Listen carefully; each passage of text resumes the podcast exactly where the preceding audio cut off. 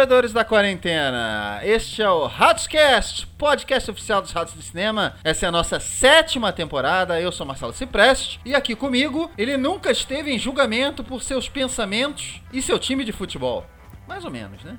Felipe Fernandes. Fala galera, mais uma vez aqui pra gente falar de um grande lançamento desse nosso ano tão esquisito de essa quarentena infinita. Mas Marcelão, essa coisa do julgamento do time, mais ou menos não, pô, sou bastante julgado aí por é verdade. do time, né? É verdade. Por isso que eu falei, mais ou menos. É, meus pensamentos já devo ter sido julgado alguma vez, mas nada que tenha me incomodado, não. Muito bem, nosso tema de hoje, o Filipão está aqui comigo hoje, são só nós dois. Vamos ter um papo bem aprofundado. Nosso tema de hoje é o super lançamento da Netflix deste mês de outubro é Os Sete de Chicago, The Trial of the Chicago Seven, de Aaron Sorkin, com Ed Redmayne, Alex Sharp, Sacha Baron Cohen, Jeremy Strong, John Carroll Lynch, Yaya Abdul-Mateen, Mark Rylance, Joseph Gordon-Levitt, Frank Langella e Michael Keaton. Só nessa lista de, de nomes aqui tem vários indicados ao Oscar e alguns vencedores de Oscar aqui. Então é um belo de um elenco. Na trama oficial, a história de oito pessoas de diferentes culturas levadas a julgamento por incitar um conflito com a polícia em 1968 durante uma convenção política em Chicago. Se você está em dúvida se eu falei o, o, título certo, é o 7 de Chicago e sim, eu falei oito pessoas em julgamento. Sim, é o Chicago 7 oito pessoas em julgamento. Precisa ver o filme para entender. A gente tem duas partes aqui. Primeira parte com spoilers, segunda parte sem spoilers. Nosso cast sempre é dividido em duas partes. Essa primeira parte sem spoilers, obviamente. Segunda parte, aí sim, para quem viu o filme, nós vamos entrar em alguns detalhes. O filme estreou no dia 16 de outubro. É o primeiro filme de Aaron Sorkin para Netflix segundo filme dele como diretor, né? Ele tinha feito antes A Grande Jogada, eu odeio esse título, cara. Molly's Game. É, Molly's Game. A Grande Jogada é um isso. título péssimo, bem genérico, mas enfim, é o segundo filme dele como diretor. Ele é um roteirista muito consagrado de teatro e cinema. E antes só, Filipão, de eu passar para você, eu quero te responder duas perguntas rapidamente. Por que um cast de Os Sete de Chicago, que é um filme que muita gente nem sabia que ia ser lançado, não estava na lista de muita gente dos das grandes expectativas do ano. Primeiro, eu acho que respondendo essa pergunta, primeiro porque nós temos feito uma cobertura nesse ano, já que a gente está sem cinema, nós temos feito uma cobertura dos grandes lançamentos da Netflix. Pelo menos os mais relevantes, os filmes que acho que a gente, a gente acha que vale falar. A gente falou de O Resgate, a gente falou de Destacamento Blood, a gente falou de The Old Guard. Então a gente tem falado de filmes que, que tem é, alguma temática interessante, é um filme que naquele mês é um entretenimento legal e tal. Mas não é por isso que a gente está aqui. A gente está aqui, na minha opinião, porque que estamos falando de um dos melhores filmes de 2020, altíssimo nível, tanto de roteiro quanto de atuações, quanto de tudo. A gente obviamente vai falar de tudo, mas eu acho que é um filme se você não descobriu esse filme ainda, eu acho que vale a pena você ficar nessa parte do sem spoilers para poder descobrir por que que esse filme tem que estar na tua lista e por que que você tem que dar uma chance para esse filme. Filipão, por que que um cast de Os Sete de Chicago é relevante nesse momento e o que que você achou do filme? Já emenda logo. É, cara, eu acho que o, eu também fui um pouco pego de surpresa assim, não não, estava no meu radar esse filme até alguns dias antes do lançamento. Mas, pô, você falou do elenco aí, passou 15 minutos listando o elenco do filme. Só o elenco do filme, o roteirista, né, o, Aaron Sorkin, só esse, esse pessoal envolvido já, vamos dizer, já chamaria atenção, já, já é uma demanda de, de atenção para esse filme, né? E, cara, nesse ano bizarro que a gente está, com muito adiamento de filme, a gente, temporada de premiação, eu acho que vai ser muito influenciado por, essas, por esses adiamentos. Eu acho que o set de Chicago chega com algumas possibilidades possibilidades aí para a temporada de premiação. Chega forte, eu acho, de fato, até agora do, é um dos melhores filmes de 2020. Por tudo que, que o filme traz, né? Inclusive, eu acho que o, o lançamento do filme ter, ter, acontecido agora foi bem oportuno, né? Claro. Por estar tá muito próximo do, do, do, período eleitoral lá nos Estados Unidos. E o filme trata muito disso, né? Então não foi por acaso que o filme saiu agora. E, pô, ao chegar na Netflix, chega pro mundo todo num, momento chave, né? Para quem gosta de filme tribunal, esse é um tipo de filme que se você for ver, já, você já gosta do gênero, já ajuda. Mas o filme tem humor, tem um, essa questão social, essa questão falando de democracia, de problemas sociais da década, final da década de 60 que a gente encontra hoje em dia. Até no Brasil, né? O filme fala dos Estados Unidos, mas se encontra em outras, outras, outras sociedades até os dias de hoje. Então é um filme que, mesmo se, tratando de uma história da década, do final da década de 60, ele se mantém muito atual. E que eu acho que é um, é é, sem dúvida, um dos grandes lançamentos de 2020. A gente não podia deixar de fora nosso cast aqui. Com certeza. A gente vai falar muito desse filme ainda também no nosso cast dos filmes do mês. Até porque é, esse é um ano complicado. A gente tem falado bastante isso. E quando sai um bom filme, um filme de muita qualidade, eu acho que vale a pena a gente dedicar um tempo para falar mais sobre ele. A, a, Netflix tem feito um trabalho maravilhoso esse ano. Dificilmente a Netflix não vai estar tá brigando contra ela mesma no Oscar, em algumas categorias. Verdade. Mas é, esse filme em especial, assim, com meia hora de filme eu já sabia que eu tava vendo uma coisa especial. Primeiro que eu, eu sei, o Aaron Sorkin, para quem não conhece ele, ele, a gente vai falar um pouco mais dele, mas assim, uma das especialidades deles é o diálogo. Ele é especialista em diálogo. Ele é um, é um, muita gente gosta muito do Tarantino, né? Tem, tem gente que não, não é tão fã de cinema assim, mas sabe que o Tarantino escreve bem, diálogo, violência, sabe que o, o Clint Eastwood faz filmes assim, sabe que o Woody Allen faz filmes daquele jeito. Então, mesmo que você seja leigo, vá ver esse filme meio que sabendo que a, a grande graça do filme são os diálogos. E é um filme de. Isso dentro de um filme de tribunal é um desafio, porque tem muito filme de tribunal que é chato. E tem muito filme de tribunal que ele realmente é emocionante. É um filme. E esse é um filme assim, ele, ele não só é baseado no, em fatos reais, que aconteceram em 68, como eu falei, mas ele mostra, ele fala muito sobre a atualidade. Mais do que isso, vocês, já, vocês que estão ouvindo a gente já devem ter visto 500 milhões de filmes de tribunais. O que faz esse filme ser diferente dos demais é o fato de que o, o importante desse filme não é o veredito final. A graça aqui não é que lado vai vencer essa disputa. A graça aqui é o que está sendo dito. Até que ponto você vai para coibir as suas ideias ou para exaltar as suas ideias. É um julgamento sobre ideias, é um julgamento sobre é, é, você ter a liberdade de dizer e de pensar e de lutar pelo que você acredita ou não. Sinceramente, eu comecei dizendo isso, eu repito, eu acho disparado um dos melhores, facilmente um dos três melhores filmes que eu vi esse ano. Eu tô, assim, é,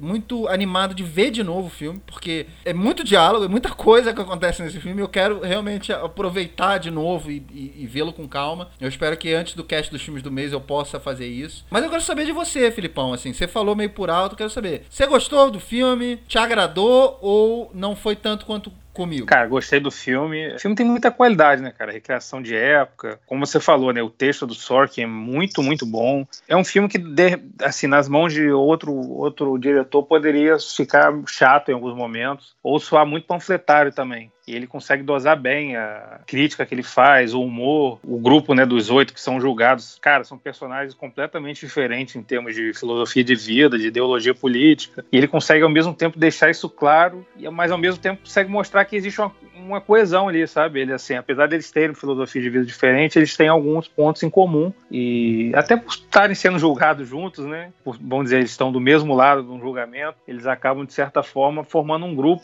E, e isso funciona e eu acho que é essencial para o funcionamento do filme, né? Mas o filme tem, ele, ele tem várias camadas, né? O, o Sorkin, eu acho que ele foi inteligente nesse sentido, que ele não conta a história totalmente na, na linha temporal. Então ele consegue, o filme, como eu falei, né? O filme de julgamento geralmente passa muito dentro do tribunal e aqui não é diferente. Mas ao criar essa dinâmica, de, no, no momento certo, indicar um ponto que já aconteceu na história e permitir voltar para a gente entender o que tava, como aconteceu, ele consegue sair um pouco do tribunal. Então o filme tem essa dinâmica que não, não fica tão preso dentro do, do tribunal, o que deixa o filme mais dinâmico, né? deixa o filme mais, mais enérgico, assim. Você não fica só preso dentro daquele ambiente. E por serem oito personagens também, né? E, assim, obviamente um, existem personagens que têm mais, mais espaço dentro da história do que outros, não poderia ser diferente. Mas eu acho que ele consegue se diversificar bem. É complicado, né? Você tentar dar espaço para oito personagens. Mas eu acho que o filme é, é bem sucedido nesse sentido, assim, de, de dar voz a, a, todos eles, mesmo que uns mais do que outros, né? O que é natural. E, pô, o elenco desse eu acho que o casting foi muito feliz. Pô, tem ator ali que você olha o elenco e pensa, esse cara vai ter mais espaço que o outro porque é ele. E não é o que acontece. E, e, e, são tão boas atuações que, assim, um, um, ator parece que rouba um pouco a atuação do outro, no bom sentido do roubar, né? Então, assim, é um roteirista e diretor que consegue imprimir o, o estilo dele e narrativa muito diferente, né?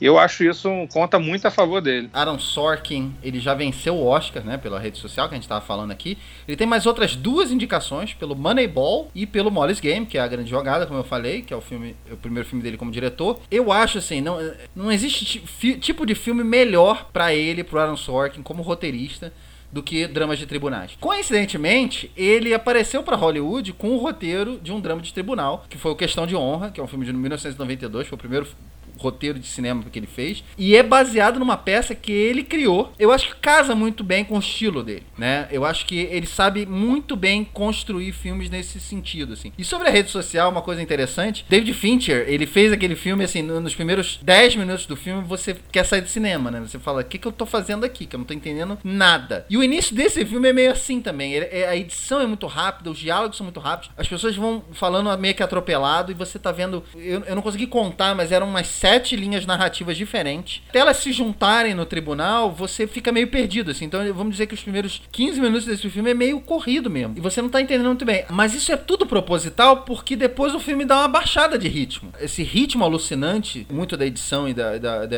do trabalho dele como diretor, eu acho extremamente interessante. Eu, eu, meio que já espero isso dos filmes dele também. O que, que você achou, Filipão, do trabalho do Aaron Sorkin é, como diretor e como roteirista nesse, nesse filme? Como você falou, né? A abertura do filme é é num ritmo absurdo. Quando chega no tribunal e você conhece um, com mais calma os personagens, meio que o que você viu lá atrás passa a fazer sentido. Mas ali ele, ele explica naquela montagem muito rápido o contexto histórico, o momento histórico, né? Que, em que aconteceu a manifestação que depois veio acontecer o, toda a confusão, né? O conflito. Dá uma pincelada, né? Para você entender qual o, o, o estilo de, de, de, cada um, né? Então tem um que é o pacifista, tem outro que é mais é um hippie. Esse início ele liga essas sete filosofias de vida, de questões políticas de cada um, um em cima do outro. É, é, foi como você falou, é difícil de entender por conta do ritmo, mas eu acho que é muito bem feito e depois que você começa a acompanhar os personagens, aquilo lá atrás passa a fazer sentido e ele pula direto da dessa preparação do, dos personagens, tipo, se preparando para ir para a manifestação, ele já pula direto para o tribunal. Ele pula essa parte do, da manifestação em si, né? Que foi como que eu falei. Ao, ao pular para o tribunal,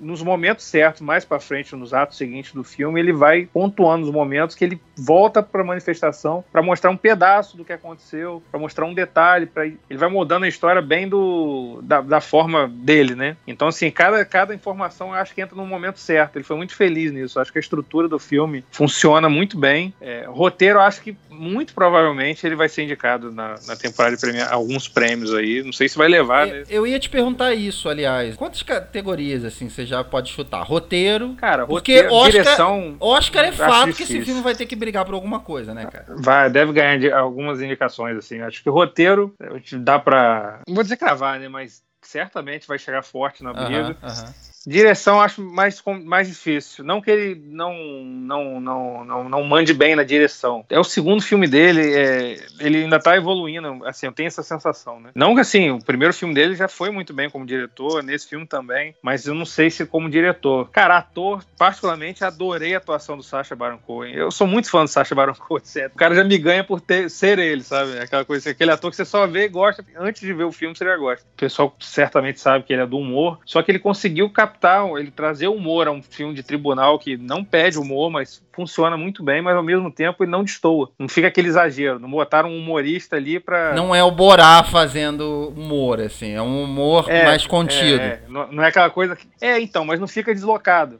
tem um humor, porque o personagem tem uma veia cômica, assim, mas não é algo que você fala assim, nossa, está tá over. Não, é, dialoga muito bem com o restante do, dos personagens. E ele, assim, tem cenas que, sem falar nada, ele te passa muita, muita informação, sabe? Então, Sacha Baron Cohen e o Mark Rylance acho que vão, vão ser lembrados na, na temporada de premiações. Pelo menos esses dois. Tem mais atores aí que podem ser lembrados, mas acho que esses dois, é, para mim, né, vão, vão ser lembrados na temporada de premiações. Então, eu vou concordar com você, Sacha Baron Cohen. Eu só, eu só acho que talvez ele não seja indicado ao ator, porque ele não é o ator principal do filme. Não tem um ator principal no filme, não sei se ator vai ter uma indicação, mas ator coadjuvante, eu indicaria o Sacha Baron Cohen. Sacha Baron Cohen, ele merecia, ele merecia o Oscar só pelo fato de que em outubro ele colocou o maior lançamento na Netflix, o Sete de Chicago, e o maior lançamento no Amazon Prime Video, que é o Borá 2. Se você viu os dois filmes e não conseguiu reconhecer o cara, é o quão bom ele ah, é. Mas não, mas não, não lembro o Borá, cara. Eu não olho para Eu que adoro eu, Borá, eu, eu, Borá. Não, então, nesse filme ele tá com um cabelão gigante, que aliás é muito parecido com a pessoa da, da vida real, na verdade. Não é, não é pelo ele ser o Borá que eu acho que ele mereceu a indicação. Sem dar spoilers, mas no início do filme, você acha que ele é mais um ali. E aí tem um momento onde ele ele leva um pouco, você vê que aquele personagem é um pouco mais profundo do que parece, e aí tem um momento que ele arrebenta no filme. E ele entrega também que eu acho que se ele se ele não tiver indicado, já tá errado. Dos coadjuvantes que eu vi esse ano, já tem um favorito que é o Sacha Baron Cohen, que ele tá muito bem nesse filme. Agora, tem um prêmio que esse, esse filme precisa levar. Eu preciso dar os créditos pra esse cara. Alan Baumgarten, que é o editor desse filme.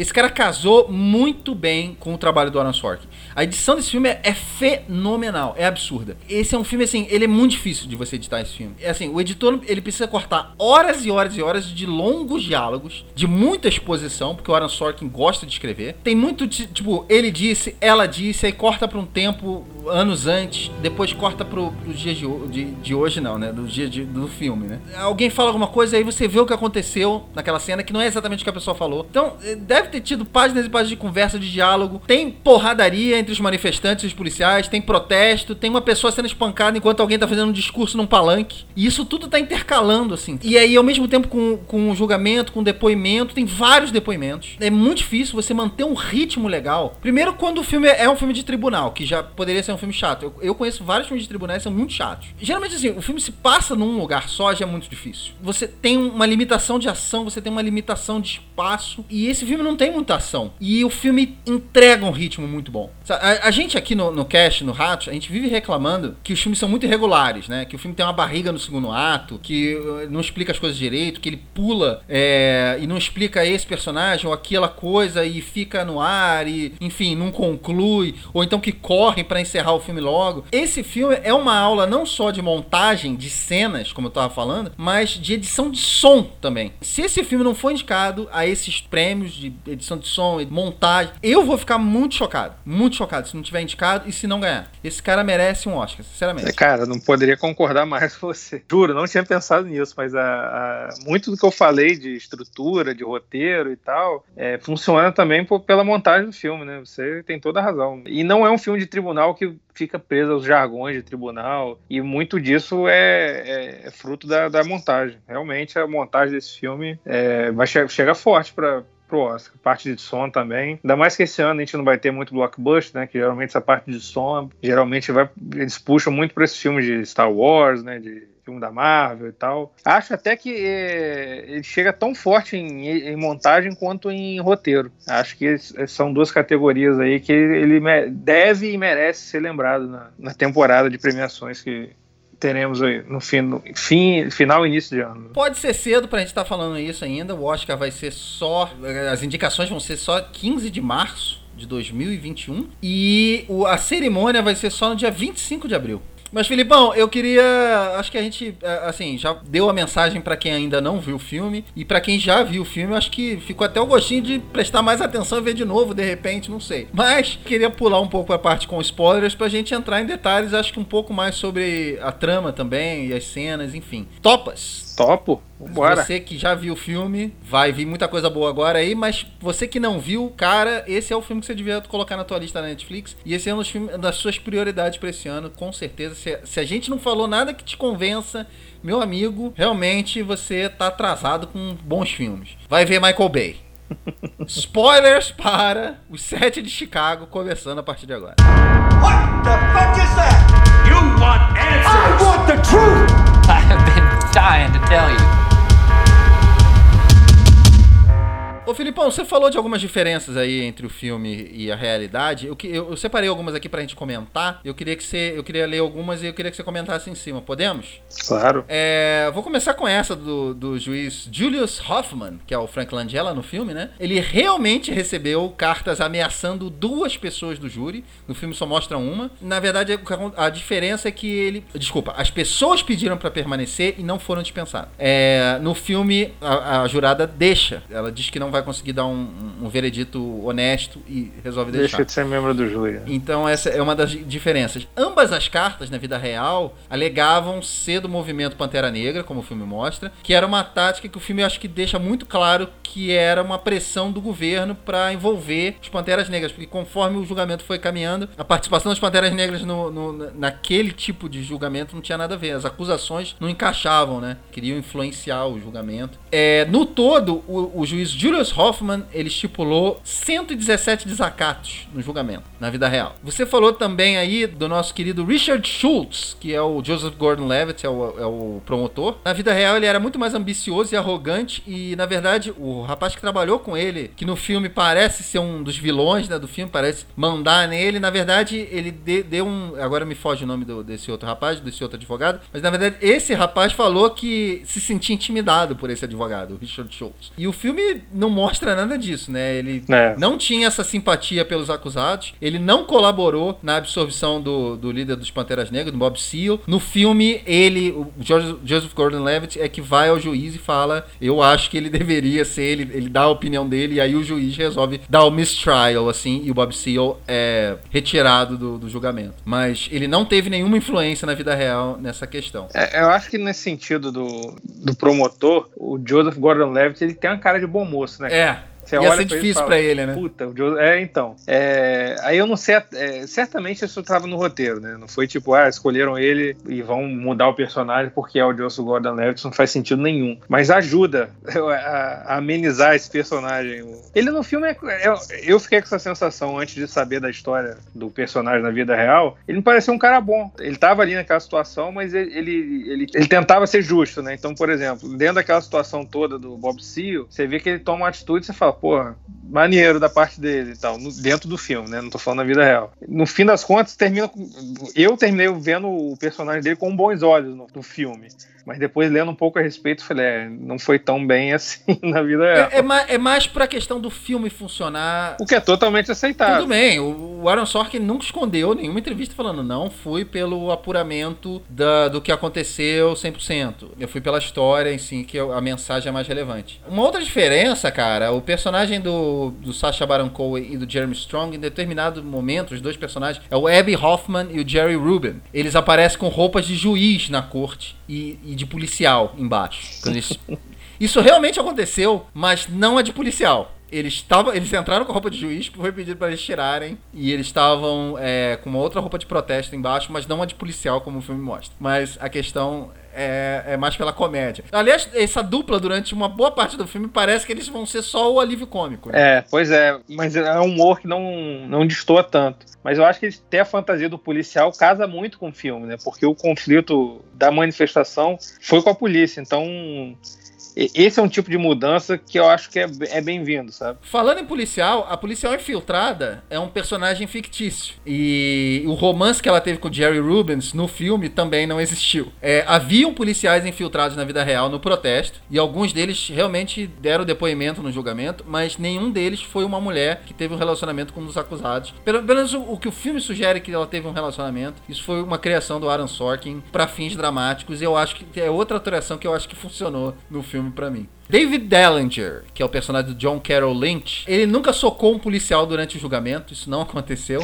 e também é algo que aconteceu para fins dramáticos. E uma outra coisa interessante sobre o David Dallinger, o grande momento desse filme, né, no terceiro ato, é quando Tom Hayden, que é o Eddie Redmayne, ele lê o nome dos mortos no Vietnã no final do julgamento. E aí todo mundo aplaude, a câmera faz aquela pan, e né, o juiz é o único gritando e tal, e todo mundo aplaudindo, aquele, aquela catarse ali, legal. Mas na vida real não foi bem assim que aconteceu. Foi o David Dellinger que leu os nomes de algumas pessoas quatro meses antes do julgamento terminar. E isso, ele só foi autorizado a fazer isso porque o juiz não tinha ainda entrado na corte e ele começou a ler enquanto as pessoas ainda estavam entrando para começar o, o, aquele dia no, no, julgamento. Quando o juiz entrou, ele pediu para ele, ordenou, aliás, né, para ele parar de ler, deu aquilo como um desacato do Dellinger. O que aconteceu foi que o Aaron Sorkin moveu um pouco a cena de ah, lugar para fins né, dramáticos. No final do filme. Assim, é, eu costumo chamar esses momentos de, desse tipo de. Não desse tipo de filme, esse tipo de momento de momento Spielberg, né? Spielberg faz muito isso no filme dele. Tem esse tipo de momento de catarse que sobe a música pra caralho. Pô, funciona, funcionou muito bem, velho, em termos de desfecho, assim. É, né? essa,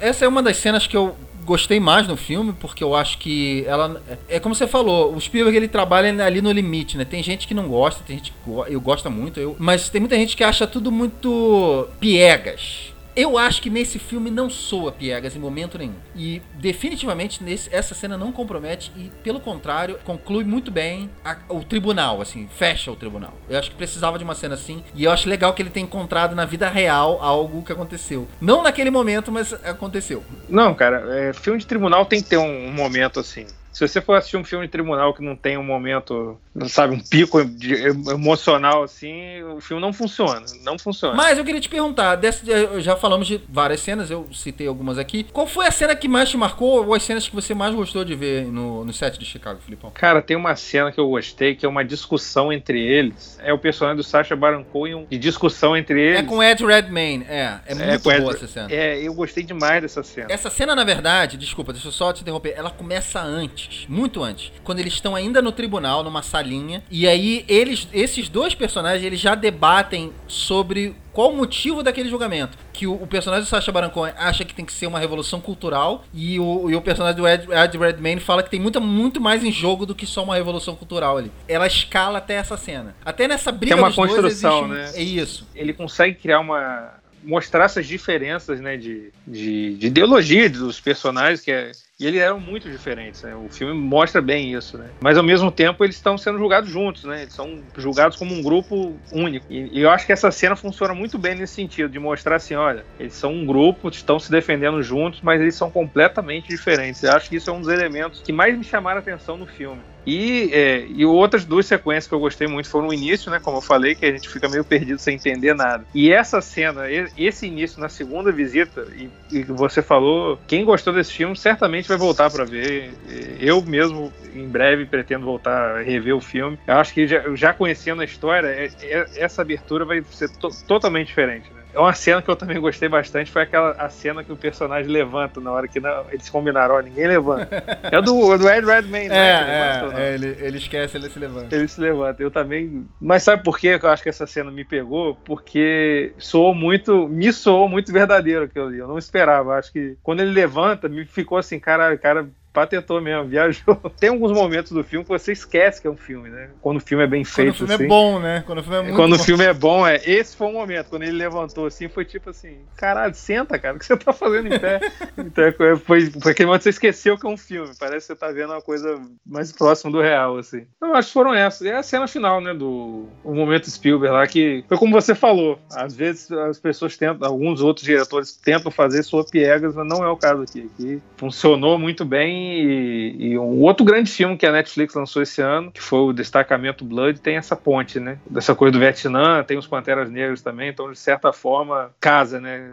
Tem uns elementos que linkam um filme com o outro. Isso é legal também. Bem lembrado. Cara, dentro dessa questão de tribunal que a gente tá falando, de ser uma coisa mais leve e tal, aí, outro mérito da edição, tem um momento no filme onde os dois, o, o Hoffman e o Ruben, né, que é o Sacha Baron Cohen e o Jeremy Strong, a dupla, né, a dupla de comediantes, vamos dizer assim. Sim. Onde eles, é, eles começam a repetir entre eles, assim, overrule, overrule, negado, negado. Parece que começa como uma piada dos dois para tudo que o, o advogado de defesa tá falando, o Mark Ryan está falando, e é tudo negado pelo juiz. E ele, eles começam a meio que fazer a mímica do overrule, overrule. O filme pula em 15 minutos, 10 minutos, para você ver todo o tribunal falando overruled, overruled.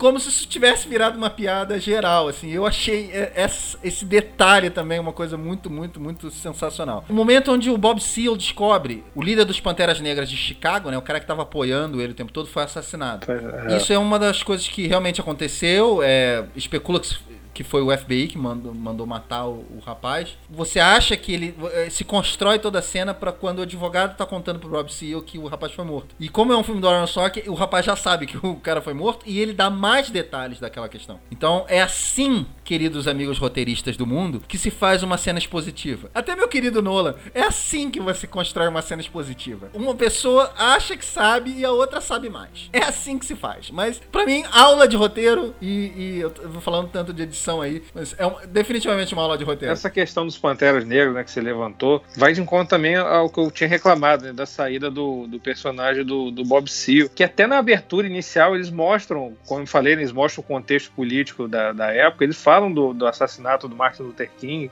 E os Panteras Negras estão atrás do personagem do Bob Seale o tempo todo. Então é um negócio que é muito forte dentro do filme e não está. Ele não é mais. Some, desaparece completamente do filme. E o ator que faz o, o Bob Seale, é meio que o meu Yaya Abdul Mateen Second. Ele tá muito bem no filme. Então é um cara que some e você fica querendo ver mais. Você fica, não, eu quero ver mais esse cara, traz esse cara de volta. Quero saber Como mais. assim vai tirar ele do julgamento? É, não, vai tirar ele do julgamento, traz esse cara de volta. Então, assim, é, é um, é um ponto do filme que vinha muito forte, o ator estava mandando muito bem e desaparece, assim. Eu fiquei um pouco decepcionado Na com o verdade, desfecho dele. A gente pode chegar no consenso que todas as cenas do Bob Seale são muito boas, cara. Todas as cenas, assim. O São. personagem é tão bom, tão bom, que quando ele sai do filme, o filme não, não se preocupa em dar uma conclusão digna pra ele.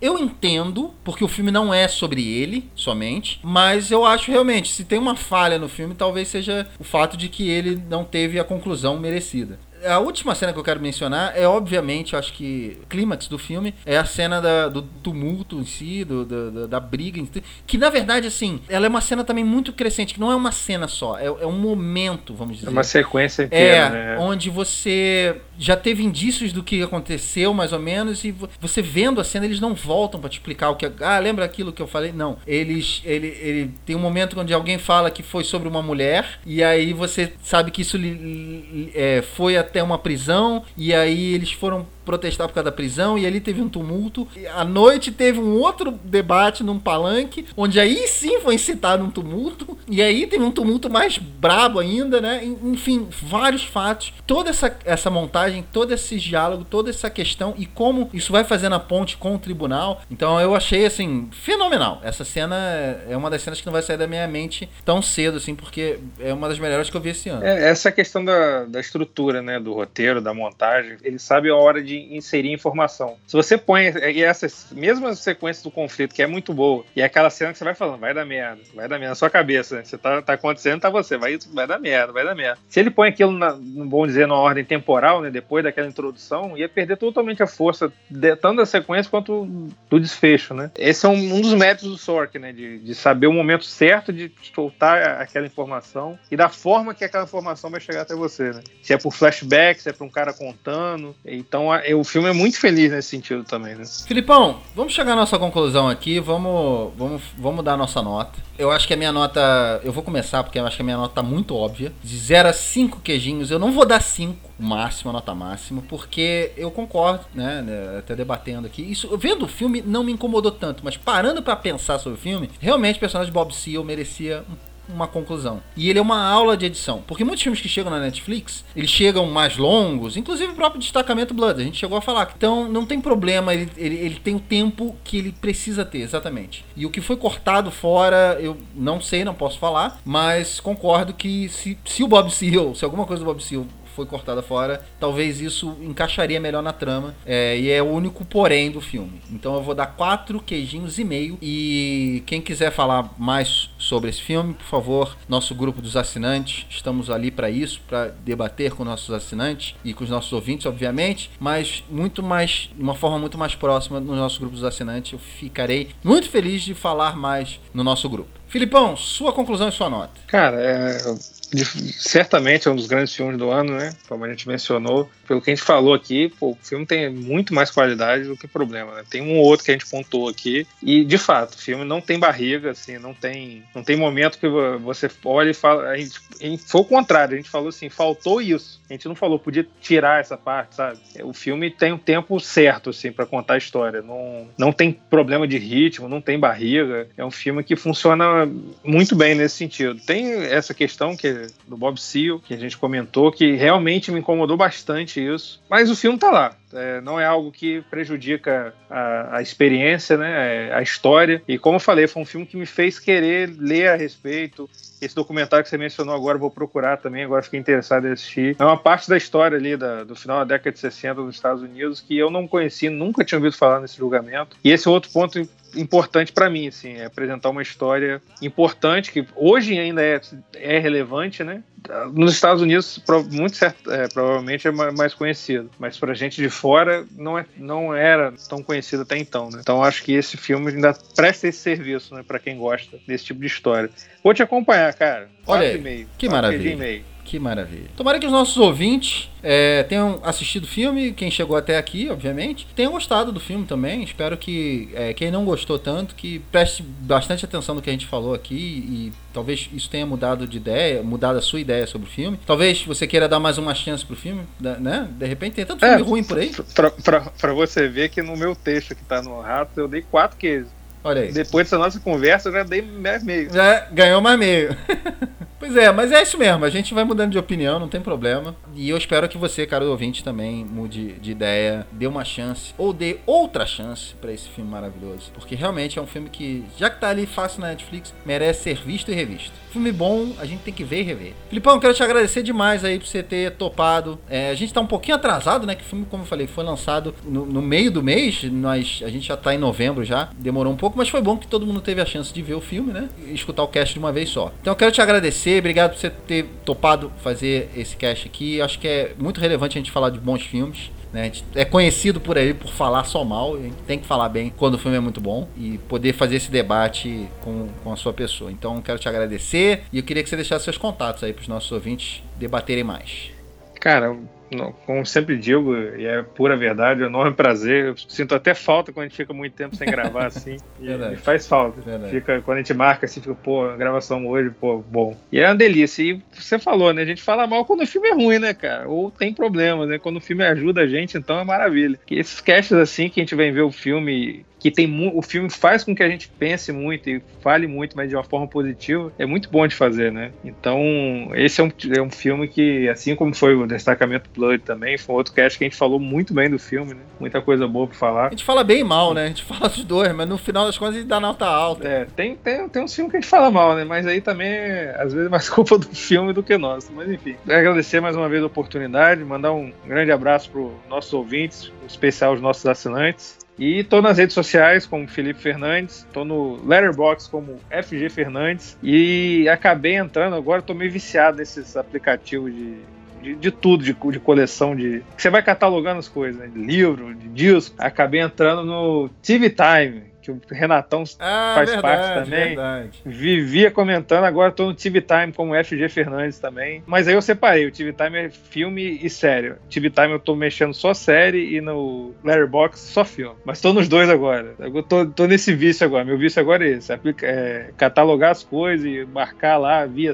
episódio, via o filme e tal. É, mas é isso. Mandar um grande abraço, obrigado pela oportunidade e até a próxima. Bem, obrigado, Filipão, mais uma vez. Obrigado você. É, já falei do nosso grupo dos assinantes, é um dos benefícios dos planos de assinatura. Cara, perde tempo não. Gente, o que a gente tá falando aqui, a gente fala lá no nosso grupo dos assinantes. A gente fala de filmes que a gente nem faz cash. Aqui você tá ouvindo porque a gente fez o cash. E os outros filmes que a gente vê? A gente vê filme quase todo dia. Então, várias dicas boas. Não só é um benefício legal do grupo dos assinantes, mas a gente tem outros benefícios, por exemplo, esse cash versão estendida, quase o dobro desse cash em versão estendida para os nossos assinantes. Dá uma olhada lá no nosso plano, tem muitas coisas legais. A gente traz os nossos assinantes para fazer cash com a gente. A gente vai voltar com as ratoeiras muito em breve. A ratoeira é coisa surpresa, né? Quando a pessoa vê, já tá nela. É uma das coisas, pode ajudar a escolher uma ratoeira. Olha aí que coisa legal. Então, procura os nossos planos de assinatura lá no Catarse. No nosso post aqui, ó, tem um link pode clicar que você vai ver todos os planos. Não é caro e vai te ajudar a escolher melhores filmes. E você vai se divertir muito, porque até os piores filmes, os filmes ruins, vale a pena, te garanto. Então, dá uma olhadinha lá. É, eu sou Marcelo Cipreste, você pode acompanhar na lista todos os filmes que eu vejo, inclusive The Trial of the Chicago 7, tá lá no meu letterboxd.com.br mcprest. Ratscast mais uma vez agradece sua companhia, um abraço e o mundo inteiro está assistindo. The whole world is watching.